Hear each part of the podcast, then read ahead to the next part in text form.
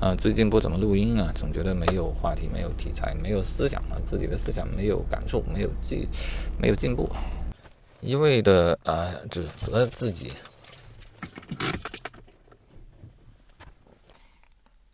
哎，又没录着。嗯，再来一遍啊！今天回家路上听播客啊，这是我摄取信息的手段。在获得信息的时候呢，或多或少总是有一些收获的。嗯。而不要因为觉得啊这是诗人雅会，这不是自己所产生的思想，就不想去记录它。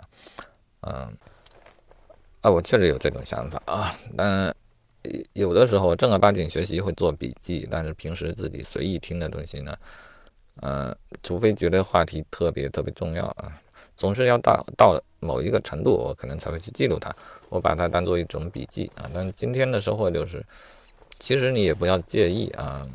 收获的大小，刚才就呃做了一条记录啊，其实就一个很长的博客，就其中一个点做了一个记录，然后就感觉自己有一些思考，然后边录音就会边继续思考啊，会让你思考更加深入一些啊。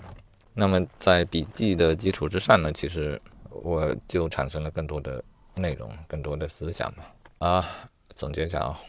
总之呢，就是不能因为你觉得只是一个小小的收获，便不去记录。如果有条件方便，那就记录。我的意思是在记录的过程中，你可能会产生思想的激荡。